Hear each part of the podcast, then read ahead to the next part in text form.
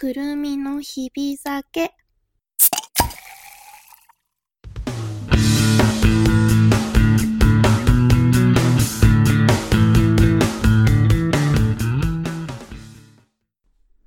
本日もお疲れ様でした。皆様こんばんは、くるみです。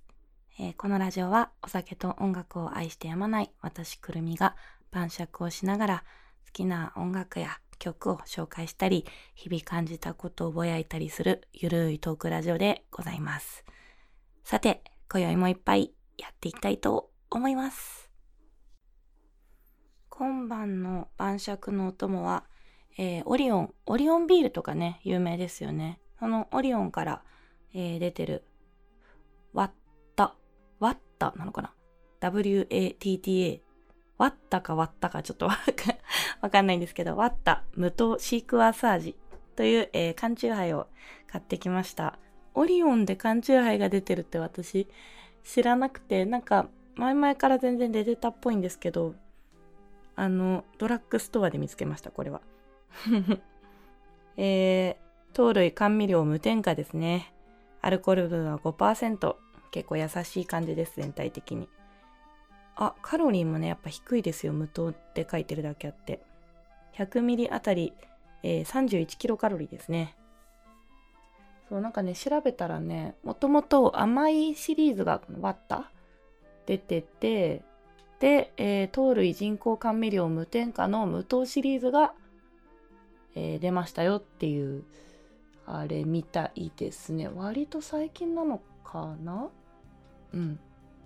っていう感じです。甘いチューハイは苦手。食事の時に楽しめるチューハイが欲しい。そんなお客様の声にお答えし、ワッタ初の無糖テイストが登場。ということで、沖縄県産シークワーサーの果汁を使用。このね、缶にも書いてるんですよ。沖縄県産素材使用っつってね。はい。ということで、なんとなく体に優そ、優、優しそうな、ちょっと爽やかな感じだったので買ってみました。えーお酒が飲める方は好きなお酒、飲めない方は今一番テンションが上がるお飲み物をお手元に用意していただいて、えー乾杯したいと思います。じゃあ、缶なんでね、私はお先にプシュッとさせていただきますよ。うい。はい、えー準備はできましたでしょうか？では、いきますよ。今週もお疲れ様でした。乾杯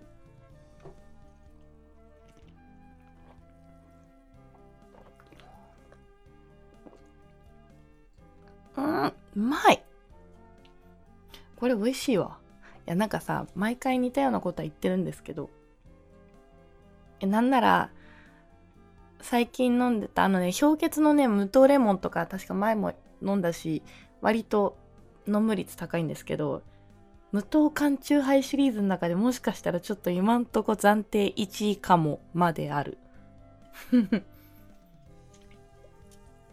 あ、美味しい美味しい。めっちゃ美味しい。なんか、確かに、あの、糖類とか甘味料とかね、入ってないだけあって、全然甘くはないんですけど、思ったよりも、シークワーサーの果汁感めっちゃ強くて、いや、なんかね、結構柑橘の果汁感って好きなんですよ。いつもあの、前グレープフルーツのやつもなんか美味しかったんだけど、缶チューハイ別の、この、日々だけのなんかで飲んで、グレープフルーツ系とかね、レモン系とかもともと好きだけど、このシークワーサーめちゃありですね。いや、これほとんど見たことないんだよな。そう今日ね、いつもと全然違うドラッグストアに行って、初めて見つけたんですよね。スーパーとかじゃあんま見たことないかも。売ってんのかな？場所によるかもしれない。えー、ちょっと思ってたよりも美味しかったです。いやなんか味の想像するじゃないですか飲む前にこんな感じかなってその思ってた感じよりももうちょっと美味しかった。えー、これちょっとネットとかじゃないと買えないかな？いやわかんない。ドラッグストアなら売ってる率がもしかしたら高いかも。私ドラッグストアで買ったから。いや美味しいです。これちょっと本当におすすめかも。はい、えー思ったよりも美味しくて、えーテンションが綺麗にふわっと上がったところで、今夜はですね、えー、先日ライブをしてきたので、あの、ライブをして褒めてもらいました ということについて喋っていきたいと思います。まあ、ということについてというか、単純に思い出話になってはくるんですが そう、ライブをして褒めてもらったんですよ。何の話だよって、あのー、なると思うんですけど、あの、前回の日々だけの放送ね、ちょっとまた伸び伸びになってて、大変申し訳ないって、これ毎回言ってますね。本当にごめんなさい。直します。えー、まあ、ということで、前回ね、言ってた、私が今、あの、新宿のゴールデン街というね、バーで働、ゴールデン街にある、えー、味噌スープというバーで働いてるんですけど、そこのお店主催の初のロックライブイベントが行われまして、その第1回目としてね、私は、あの、ベースで、コピー版で出てきました。あの、コンセプト的には、や、本当に普段は普通のバーなんですよ。全然、お店で演奏したりとか一切しない、本当に小さなゴールデン街っていう新宿のゴールデン街っていう飲み屋街に、あー、今パソコンの音が鳴っちゃいましたけど、このまま私は 行きます。取り直しはしません。はい。ということでね、えー、ゴールデン街のお店、普通のショットバーなんですけど、なんか多分店長が言ってたのかな。結構、あの、音楽好きのお客様も割と多くて、で、店長がね、あの大人の文化祭やりたくないみたいな話から、えー、派生して、まあ、前回の放送でねちょっと細かいこと話してはいるんですがあの常連様で音楽好きというか、まあ、楽器に覚えがある人を集めてで、えー、いるスタッフで、えー、それぞれバンドを何組か結成して、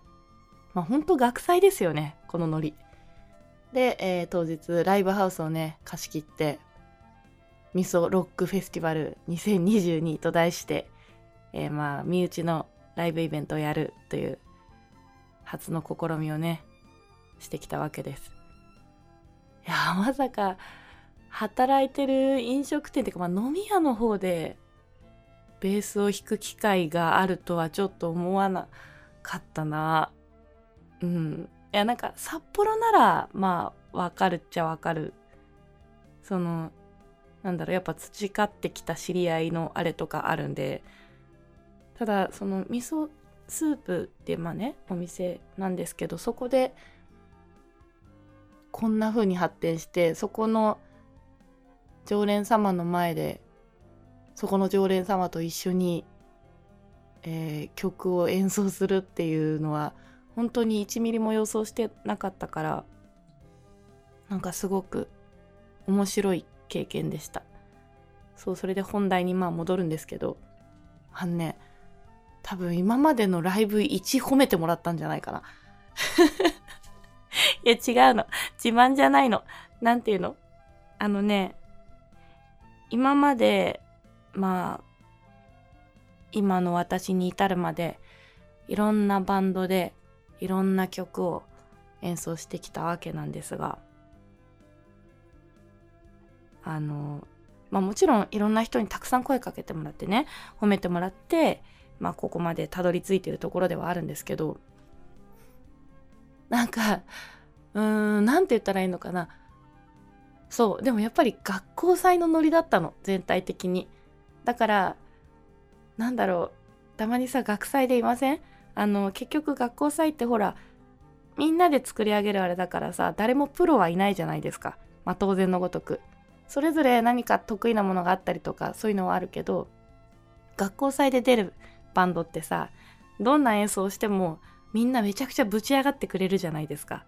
あれです。なんか学校祭でヒーローになったような気持ちだった。なんかわかる？伝わるかな？なんだろう。つまりあの今までは弾けて当然っていうところのフィールドでまあ当然ですよね。みんなお金を払って、えー、ライブを見に来てくれるっていうことはその私が弾けて当然やれて当然というところからあの見てもらってるっていうのがあの今までのステージでも学校祭ってあの、まず最初の入りが見る目がまず温かいじゃないですか。だって自分の普段プライベートを知ってる人、まあ普段同じクラスでね、勉強してる相手とか、普段クラスの立ち位置ではこういう感じだったけど、例えばちょっと普段は地味めだったのに、あの、いざ学校祭のステージで演奏してるのが、を見たらめちゃくちゃかっこよくて、その人、学校祭のそのライブのステージでいきなりヒーローになるみたいな子いませんでした？あの感じだった。いや、あの、当然なんですけど、その、バンド経験がある人っていうのがね、少なかったんですよ。あの、もちろん今までバンドやってきた人とかもいるんですけど、なんかあの、多分直近までバンドをガッてやってたっていう子はあんまりなくて、だからね、あの、めっちゃ褒めてもらった。わかる？なんかヒーローになった気持ちだった。学生の頃に、あの、味わえなかった、あの、身内の中での、あの、無敵のヒーロー感。ってぐらい、そうやって思えるぐらい、あの、まっすぐな言葉と表情でね、いろんな人に褒めてもらえたんですよ。当然ね、それは、あの、当然っていうなんかどういう言い方をしてもなんかやらしい言い方になりそうであれなんだけどいや当然ですよだってみんなが普段その働いてる間社会人を真面目にやってたり例えば別に音楽じゃない別のことにみんなが時間を使っている時に私はそのみんながその時そうやって使っていた時間を全部バンドに投入してた、えー、時間があるわけですよね。だからあのステージ慣れとかやっぱあるじゃないですか最低限の。だからでもねこっちもねなんかちょっとねいや気合入れていかんきゃいけんって思ってたの。負けらんねえと思って。なんかわかる？変な見栄と意地っ張りがすごい先行して頑張りたいって思った目立ちたいと思って久しぶりに 絶対こんなこと褒めてくれた人の前じゃ言えないな。っていうか、そのお店のお客さんとかスタッフの前じゃ言えないけど、もう当然でしょ。だってみんなが普段仕事やプライベートや他のいろんなことを頑張ってる時間を、私は大部分の時間をバンドや音楽に突っ込んできたから、投資してきたから、その時間と まあ泣いた分だけ目立ちたいでしょう。今回は、あの、同じバンドマンの中で演奏するのとは、また違ったプレッシャーと緊張と、あの、普段は出てこない変な意地やプライドがありました。でも、なんだろう、私の中では、それ、そういう感情が自分の中で生まれたのは、ちょっといいきっかけだったかもなとも思いました。あの、自分の今までかけてきた時間的にも負けらんねえと思ってね。って思ったのはあのみんなそうやってちゃんと社会人で楽器触るの何十年ぶりみたいな人とかもいたんですよ。でもねちょっと練習とか見てたりとかしたらクオリティが高くてやっぱ仕事できる人って何でもできんのかもしれない。なんか、普段は全然触ってませんとか、バンド活動なんてもうはるか昔かな、昔ちょっと遊びでやってたけど、みたいな人たちが多かったんですよ。まあ当然ですよね。今現在もバンドマンやってますみたいな人なんてほぼいないわけですよ。てかもういないわけですね。なのにね、ちょっとクオリティが高くて、ちょっと焦りましたよ。いや、つい最近までバンド活動してた身としては、もう負けられないでしょ、そんなの。もうだって、それでなんかもうしょぼい演奏でもしようもんならさ、今までの私は一体何だったんだっていう話になるじゃないですか。いや、わかる？この感じ。だからね、なんかすごい今までのライブでは、えー、感じないような負けず嫌い感が発生しました。めっちゃ頑張った。だからなんか、むしろ前回の札幌のライブ前々回の札幌のライブ、まあ全部札幌のライブなんですけど、今年に入ってからやったライブの中で一番動けたね。どうしていや、自分の本ちゃんのバンドでやれよって、あの、振り返って映像を見てね、思いましたよ、私。すごい生き生きと弾いてて。今までで多分、今年一いい動きしてました。ステージングね。どうしてななんかあのいつもかかるようなプレッシャーとまた別のまあしかもさ札幌ライブの時はさ、まあ、ライブして終わって帰ってくるたびにこのラジオで喋ってるから聞いてる人はわかると思うんですけど。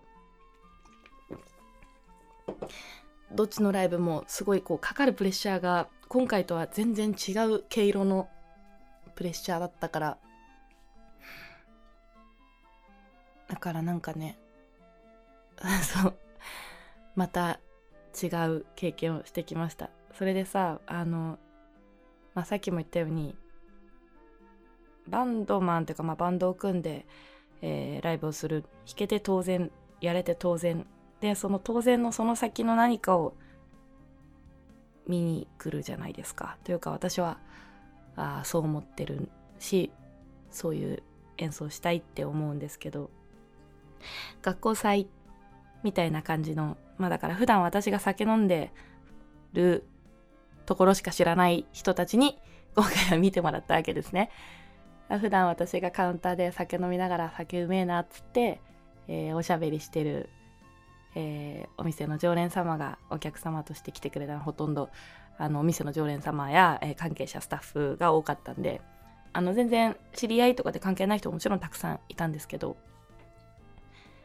だから私もそもそも普段酒飲んでるだけの人だと思ってたってあの人もいるぐらいの「えくるみちゃん楽器できたんだ」みたいなね、えー、そういう人もいる中での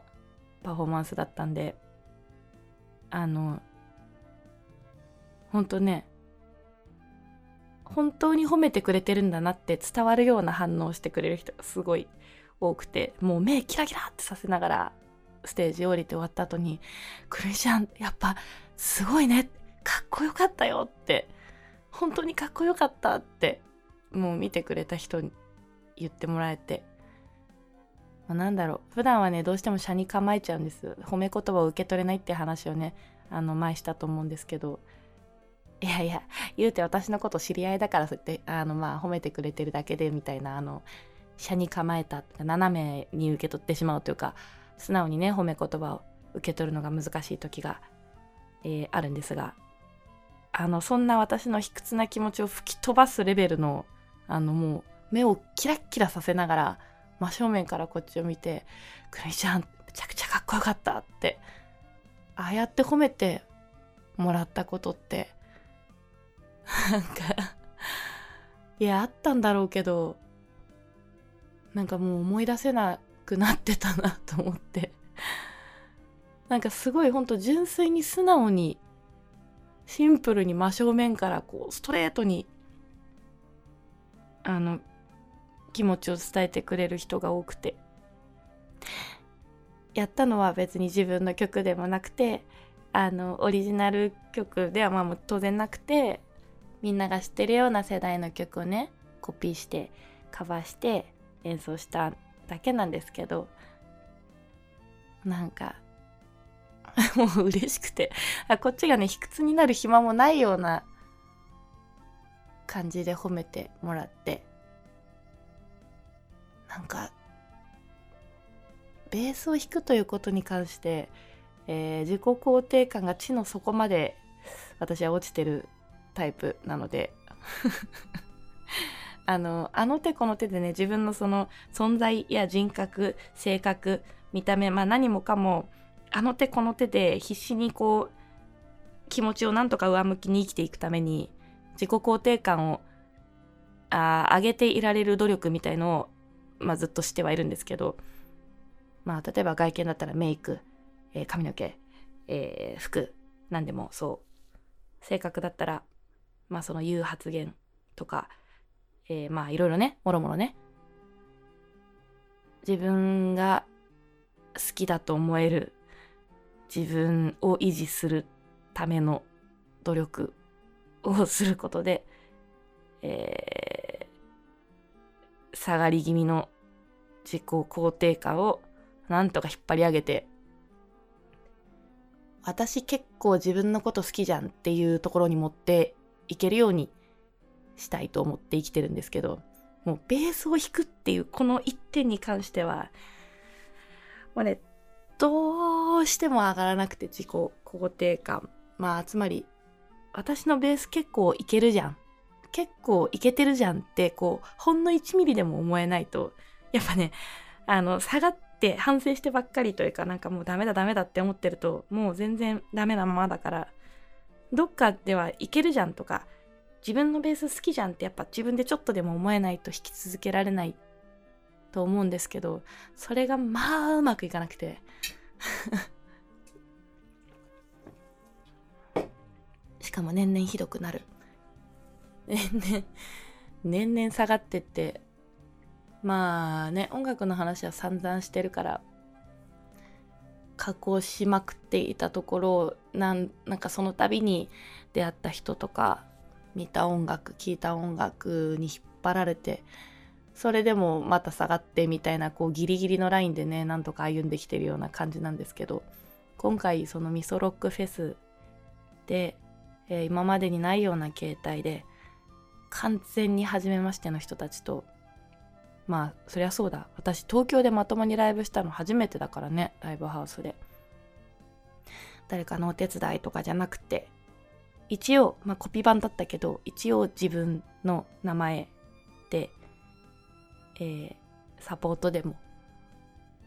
なくてそれでライブに出たのは東京では初めて記念すべき箱になりましたよ。代々木ロッジ。すっごくいい箱だった。綺麗でね。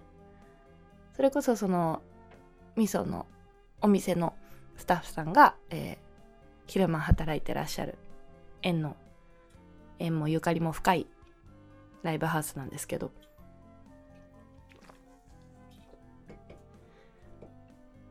初めてあんなにいろんな人に真正面から自分が弾いたベースを褒めてもらえたという実感を得られた気がします。今までだってたくさん褒めてもらってるはずなんですよ。届いてない時がというか私がうまく受け取れてないだけででも今回はなんかすごく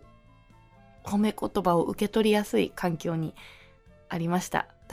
あのいろんな要素がうまく働いたというかまあそう酒飲んでるところしか知らない人から見たらね普段は私のバンド活動を知っててえ、そのバンドが好きで見に来てくれてる人っていうのがまあ普通じゃないですか。まあバンドマンって普通そういうもんなんですよ。学祭じゃないからね。当然なんですよ。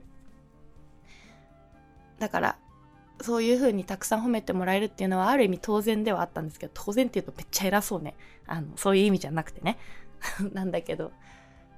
でも私にとってはすごくなんかうんままた一つ救われた瞬間だったかもしれないなって思いました。だと純粋にすごく楽しくて楽譜を覚えられないっていうのがね本当にここ最近特にひどくなっててめちゃくちゃネックだったんですけどそれこそねその変なプライドや意地が今回あったんでね負けらんねえみたいな。普段楽器触ってない人にここで負けたら私今度こそベース弾けなくなるって思ってね何が負ける負けないなのかっていう話はまあとりあえず置いといて勝ちでも負けでもないんだけど、まあ、私の中で自分でうわ私より楽器触ってない人たちの方がよっぽど素晴らしくてへこむわーって自分で思わないために自分に幻滅しないようにね今度こそ。そこで完全にうわ私バンドやってるって言ってた意味あったかなっててかバンドやってた意味あったかなって自分で自分のことを思ったら今度こそ終わりな気がして。だからね、前回の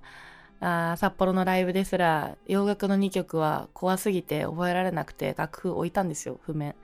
後から見たら死ぬほど楽譜見ててまあてか死ぬほど楽譜見ないと弾けない状態だったんで。今回は5曲あったんだけど必死で覚えていった。もう無理やり頭に叩き込んでそれでも不安だった。なんかやっぱりライブの回数も減ってるしほんと最近なんかちょっと信じられないぐらい覚えられなくて なんかもともと苦手だったものがどんどんこうひどくなってるというかシャレにならないぐらい覚えられなくてぶっちゃけ悩みだったんですけどまあ、合わせの練習とかも結構たくさんできたんですよね。その一緒に組んだコピー版の人がすごくちゃんと仕切ってくれる人だったからめちゃくちゃストイックに練習したの。スタジオ3回4回くらい入ってんじゃないかな。がっつり。でもそのおかげでやっぱ曲が頭に入りやすかったし直前にもうね本当直前は全然もう睡眠時間めちゃくちゃ削って曲を頭に叩き込むみたいのやって当日譜面を置かなかったの勇気を出してやっぱりちょっとしたボンミスはあってそれがやっぱ悔しいところではあったけどあともうちょっと。まあまあそれはねどのライブもそうだから。けどまあその譜面がないっていうことによってやっぱこう可動域が広がってね自由度が上がってそしたらやっぱお客さんの顔が見えるしメンバーの顔を見ることもできるしなんかちょっとライブの感覚を取り戻した感じもありました、まあ、当然そのガールズバンドとかやってた時っていうかまあ自分のオリジナル曲で譜面なんか立てないからそうか譜面がないってこんなに視界が広かったっけって思ったのもまた一つありました。そしたらすごく楽しくなってきてステージ気持ちいいなって久しぶりにこうなんだろう自由に弾けた感じがありました。でその感覚からの、えー、真正面の褒め言葉は状況的にそりゃそういう風に言われるために頑張ったんだから当然だとは思いましたけど思いましたけどそれでもやっぱり嬉しかったしあのうん本当一つ私にとってまたこれは大事な夜だったんだろうなと思いました。そういうふうに思わさせてくれるような環境や言葉でした多分。なんかライブをするたびに最近はさ人前に出て演奏するたびになんかもらえるものが多いなと思います。だから頑張ってよかったなって。頑張ってよかったなっていうのは前回も思ったけどね。なんかね最近そうその本当ライブを超えるたびに別の感情が生まれてよりもう一つの大きなあああ音楽やりたいなやりたいなもっともっと弾きたいなもっと作りたいなっていう大きい気持ちにどんどんこうつながっていくような感じですね。意外だった。この1年で。ライブ自体ほんと少ないよ。この1年で3回とかじゃないの。今回の入れて人前に出て演奏したのは3回4回。ほんと片手に収まるくらいの回数だと思うんですけど。うん。去年よりも確実にいろんな曲をいろんな人と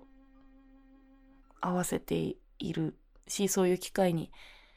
恵まれていました。私の中では。ライブの回数は少なくとも。しかもライブをしなくてもなんかちょいちょいセッションとかあの知り合いづてで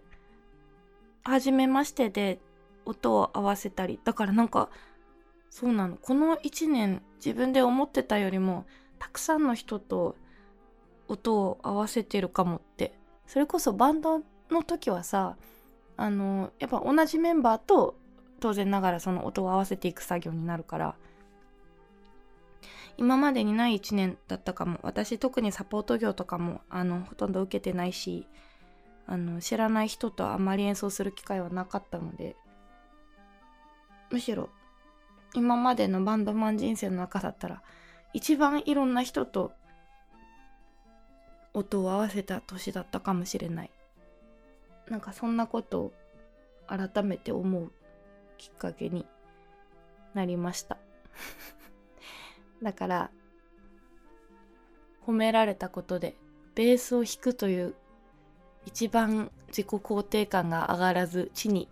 地の底にへばりついてるその感情と戦いながら、えー、弾いてたんですけど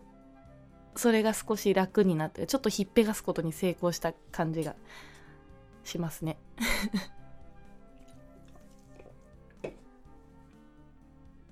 また感動のあまりだいぶ喋ってますけどまあしょうがないね。ライブはね。でもね今日はね絶対紹介したい一曲があるから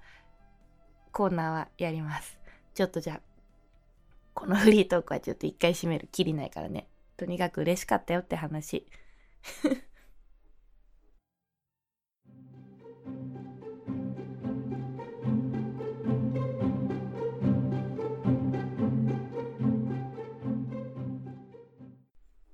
はい、では、サクサクいきます。この曲を聴いてくれ。今回私が紹介したい一曲は、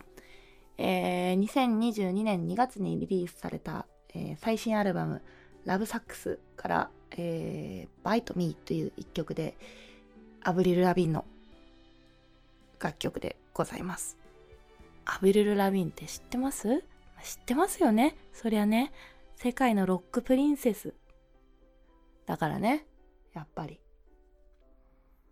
私、アブリル・ラビン世代なんですよ。俗に言う。まあ、あの、要は高校生くらいの時かなにアブリルがデビューでバーって流行ってる時代で、私は洋楽を聴き始めたばっかりぐらい。でもその当時ね、洋楽を聴く人っていうのはほとんどいなかったけど、アブリルだけはみんな知ってるみたいな流行り方してたんですよねいろんなメディアとかにも出て最初のファーストアルバム「 Let Go」「 Complicated」とか「スケーターボーイ」とか「I'm with you」とかもう何度擦り切れるくらい聞いたことかアンダーマイスキンっていう2枚目のね、アルバムはね、アルバムも良くて、部屋にデカデカとポスターを貼ってましたね、私は。私は、あの、アブリル・ラビーンと、えー、ピストルズのシドと、えー、グリーンデイのアメリカン・イディオットのあの心臓を掴んでるポスターね。あのでかいポスターを3枚バンバンバンって部屋に貼ってました。私の高校生の時に影響を受けた、えー、人たちですね。そのアブリルが出した今年ですよ、2020年最新アルバム。まだこんな現役だって思って、このね、アルバムむちゃくちゃいいんですよ。まずこの最新アルバムが超いいんだけど、アブリル・ラビンってこうだよなっていうような曲がいっぱい詰まってて、特にこのリードナンバーになった曲ですねこの「バイトミーっていうのが先に先行シングルで、えー、発売されててっていう流れだったと思うんですけどもうなんだろうポップパンク全開疾走感あふれる系のなんかこれぞあの時にハマったアブリルだアブリル・ラビン2022年でね、活動20周年なんですって。活動20周年？当時の流行り方と彼女のあの雰囲気からすごい失礼だけどこんなに長く続けてくれるなんて思わなかったというかぐらい流行ってたからなんかバーって流行って憧れましたそのまず顔が好きなんだけど、アブリルね。あの鼻がそわって高くて、真っ白で小柄で、笑うと笑顔が可愛くて、目の周り真っ黒で、金髪ロングで、私初めて覚えたメイク、アブリル・ラビーンの真似でしたからね。全然真似できてなくてひどかったけど似合わなくて。目の周りをとりあえずね、黒いアイラインで囲むんですよ。あれはね、アブリルだから可愛いんですよね。もうなんかその強気な物言いとか、でもチャーミングな女の子らしさとか、すべてが憧れだったし、ファーストセカンドのなんかあのティーンの心をめちゃめちゃ掴む あの、あのちょっとダークな感じとか、勝手にめちゃくちゃ感情移入して大好きだったんですけど、大人になるにつれてね、いろんなの聞いたり、忙しくなったりとかして忘れて。でもね、ほんと数年前くらいかなにまたなんかそのアルバム出した、それこそ3、4年前ぐらいだったかなにアルバムを出した時になんか私すごい久しぶりに戻ってきて、今までのやつがわーって聞き直して、わーやっぱいいなって何年か前に思ってて、からのこの最新アルバム、ラブサックス。いや、いや前回のも良かったんだけど、今回のアブリルなんかほんと、高校生の時に聴いてたあの、アブリル・ラビンを彷彿とさせるような、まあ、アルバムで、特にこのバイトミーはね、あの、世代的に刺さる人はぶっ刺さるんじゃないかなって、今回このタイミングで紹介したのが、あの、かの有名な THE FIRST TAKE。これにね、アブリル・ラヴィーン出てるんですけど、この Bite Me 歌ってるんですよ。なんか、あれだよね、9月とかに、あの、 Complicated とかも歌ってたんですけど、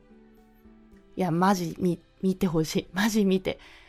マジ見て。 FIRST TAKE の、特に、この Bite Me の方。あの、元々の曲、アルバムに収録されてる曲は、すごい疾走感溢れる系のポップパンクって感じだから、全然バンドの感じなんだけど、ファーストテイクはオリジナルアコースティックバージョンなんですよ。ギター一本でアブリルが歌ってるんだ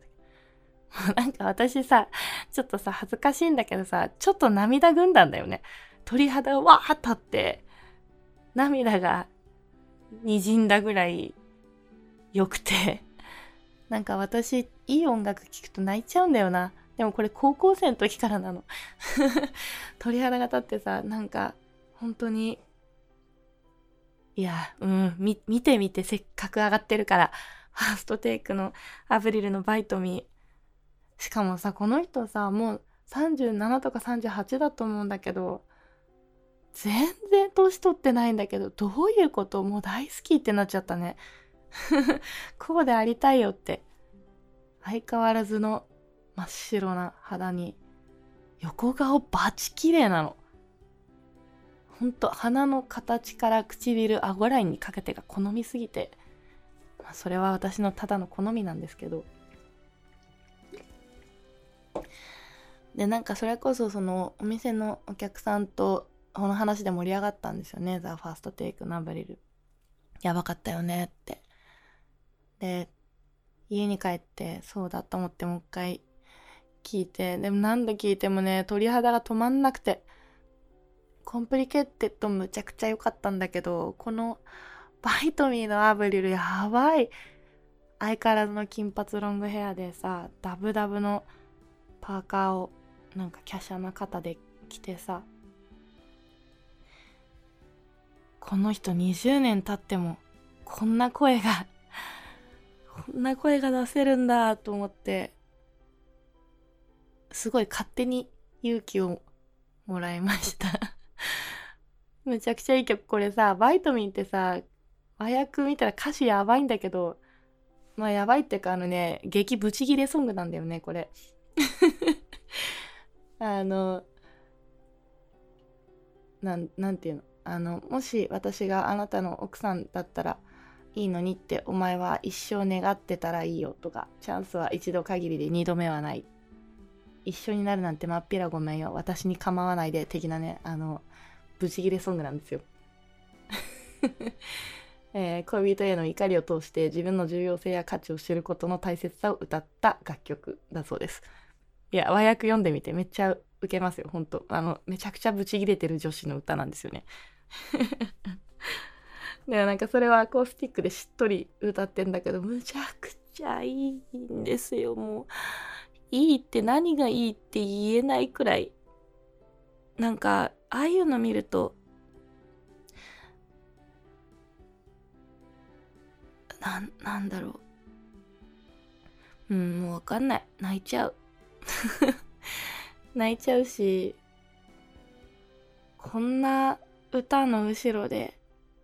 弾いたらもしくはこんな歌を歌う人に自分の曲自分の作った曲を歌ってもらったらもう死んでもいいって思うだろうなっていうような感情が生まれましたね。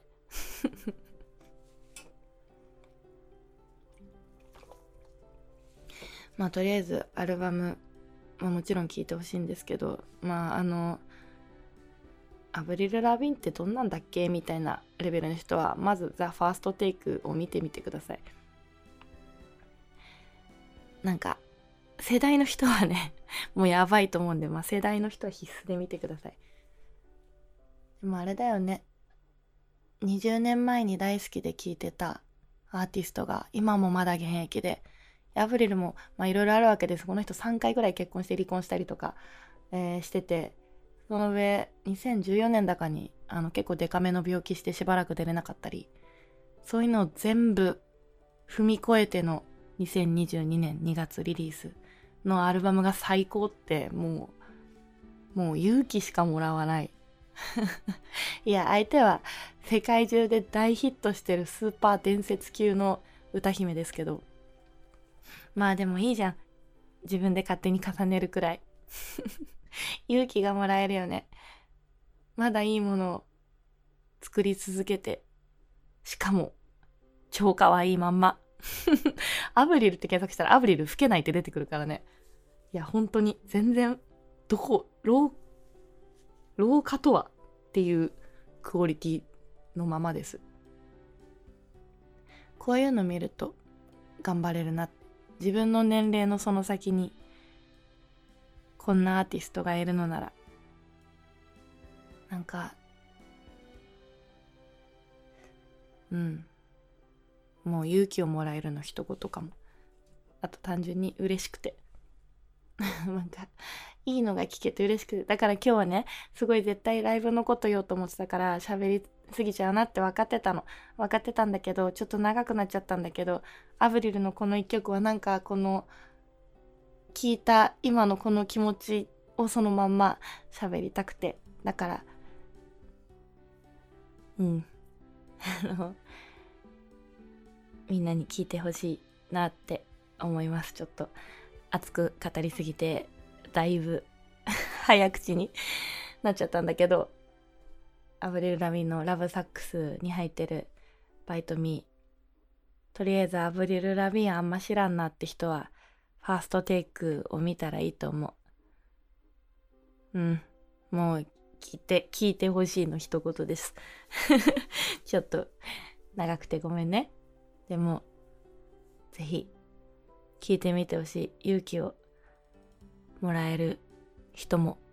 いると思います。えー、それではそろそろお酒の方もあと2口くらいなのでもう飲んじゃいたいと思います。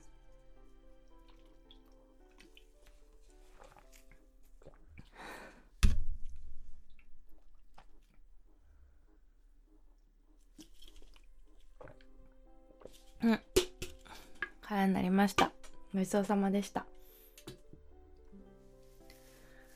これ箱買いもありなぐらい好きかもしれない。まあでもね秋っぽいから毎回違うお酒にしちゃう気がするけどまあまあ美味しかったです。えー、ここまで私の晩酌に付き合ってくれて今夜もどうもありがとう、えー、このくるみの日々だけは毎月第2第4金曜日の夜9時に更新予定となっております。次回が、これさ、次回の日にち、前回 めっちゃ間違って言ってたんだよね。まあまあ、えー、すいません。次回が、え、ちょっとまた間違えそう。今日、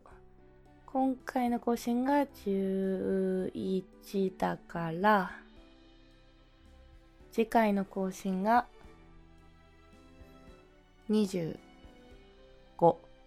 です。えー次回は11月25日の金曜日夜9時を予定しております。ハッシュタグ、シャープ、くるみの日々酒、シャープ、くるみのがひらがな、日々酒が漢字で、えーつけていただけると嬉しいです。日々お酒を飲むときにも、ぜひ活用してください。えー株式会社 GR 札幌丸山にございますバーリボルバーと元祖ウオクシーガリアというとっても美味しい居酒屋さんの提供でお送りしております。なんだかんだで